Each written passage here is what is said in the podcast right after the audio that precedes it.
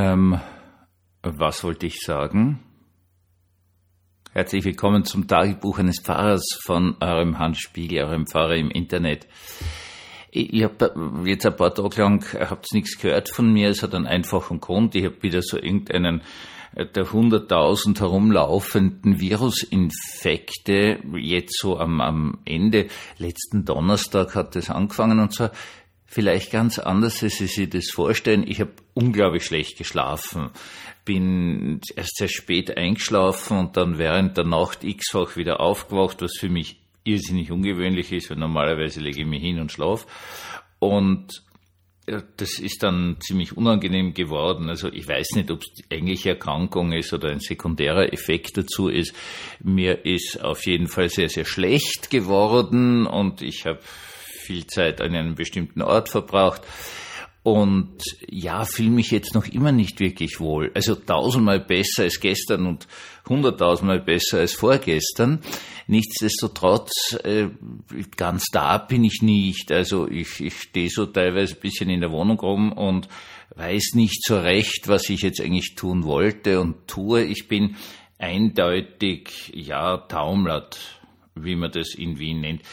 Also, ja, an diesem Punkt wollte ich auf eine sehr, sehr wichtige Sache hinweisen, die ich als Pfarrer, der natürlich auch immer wieder mit dem Spital, mit Krankenleuten und so weiter und so fort zu tun hat, hinweisen möchte, worauf in unserer Gesellschaft überhaupt nicht gedacht wird.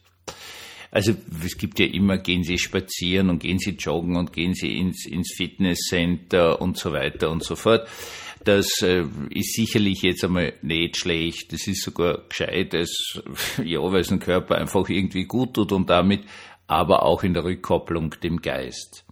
Was bei uns interessanterweise überhaupt nicht betont wird, ist die Gehirngesundheit. Also ihr wisst vielleicht, dass ich vor einem Jahr ähm, so schwer krank war, also richtig, richtig schwer krank im Spital rumgelegen bin, mit dieser atypischen Lungenentzündung und extrem hohen Fieber und ganz furchtbaren Dingen. Und ähm, ja, ich muss es ganz ehrlich sagen, seitdem ist zum Beispiel mein Gedächtnis ein bisschen eingeschränkt. Also es ist viel, viel, viel besser geworden, unglaublich viel besser. Bevor es mir jetzt erwischt hat, da habe ich mich wieder richtig so wie der Hans Spiegel gefühlt. Aber es ist was da. Also das weiß ich. Also ich bin in manchen Dingen eingeschränkt. Das muss man jetzt mal mit aller Deutlichkeit sagen. Und war dann hier bei der Ärztin, habe das also erzählt und so weiter und so fort. Und sie hat mir gesagt, hat fast so gesagt, naja, da können Sie ein Jahr warten, bis das wieder, äh, das Gehirn wieder normal funktioniert. Darüber wird nicht geredet. Also es ist ganz, ganz kurz so eine Welle gekommen mit den Long-Covid-Geschichten. Auf das vergessen wir jetzt auch alle wieder. Jetzt habe ich mich erkundigt, anscheinend gibt es diesen Effekt seit mit jeder Viruserkrankung, nur beim Covid, das anscheinend von vornherein stärker aufs Gehirn geht, äh, ist das massiv geworden und ist diskutiert worden. Jetzt taucht es schon wieder überhaupt nicht auf. Was mich furchtbar ärgert, nehmen wir bei der ganzen Covid-Geschichte, weil es haben irrsinnig viele Leute und es ist nicht lustig und zwei Wochen sich nicht rühren können, ist wirklich nicht witzig, aber es wird verdrängt und was noch mehr verdrängt wird, ist die Tatsache, dass unsere Gedanken halt so weit gehen wie unser Gehirn. Wenn ich so eine Stunde mache in, in der Schule zum Thema Drogen, was man in jeder Fach eigentlich machen soll. Weiß nicht, was die Mathematiker da machen. Vielleicht rechnen die sich da was aus. Ich habe keine Ahnung. Ähm, aber das ist eine sehr wichtige Geschichte. Dann sage ich den jungen Leuten immer, bitte passt auf euer Gehirn auf. Und alle diese Drogen, an allererster Stelle Alkohol, um das mal ganz klar zu sagen, geht aufs Gehirn. Es schränkt die Leistungsfähigkeit des Gehirns ein, egal was ihr euch reinzieht. Ob geraucht und geschnupft, gekaut oder was auch immer, es schränkt ganz einfach die Leistungsfähigkeit des Gehirns ein.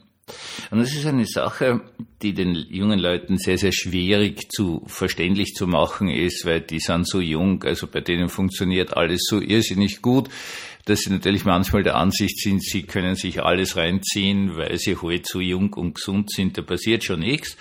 Ein paar Herren aber schon zu und denken sie, naja, eigentlich möchte ich das nicht haben, weil ich sage dann immer, naja, wollt ihr wirklich dastehen wie ein alter Mann mit 70, mit 80, mit diesen Einschränkungen, wollt ihr das wirklich? Und das erreicht jetzt natürlich schon manche. Aber es ist etwas, was in unserer Gesellschaft nicht gedacht wird. Deswegen möchte ich das nochmal sagen. Wir sind alle nicht davor geschützt, dass wir zum Beispiel durch irgendeinen Virusinfekt ja, intellektuelle Kapazitäten und Gehirnfähigkeiten wie Merkfähigkeit abbauen. Und zwar ganz ordentlich abbauen. Und das sollte doch in unserer Gesellschaft bekannter sein, wenn es uns der liebe Gott schon gegeben hat. Deswegen einmal ein paar Grundregeln. Was können Sie für Ihr Gehirn tun? An allererster Stelle sich keine Drogen und in besonderer Weise die Hauptdroge in unserem deutschen Sprachraum, nämlich den Alkohol reinziehen. Das schädigt. Aber positiv kann man sehr einfache Dinge machen. Also an allererster Stelle kann man mal genug schlafen. Das ist das Allerwichtigste. Da muss man auch jungen Leuten immer wieder sagen, na, bitte schlaft eure acht Stunden, weil so jung wie ihr seid, braucht ihr eure acht Stunden. Und schauen Sie bitte einfach dazu, dass Sie rechtzeitig schlafen gehen. Bleiben Sie nicht im Internet, nicht vom Fernseher noch sonst was hängen, sondern gehen schlafen und schlafen's.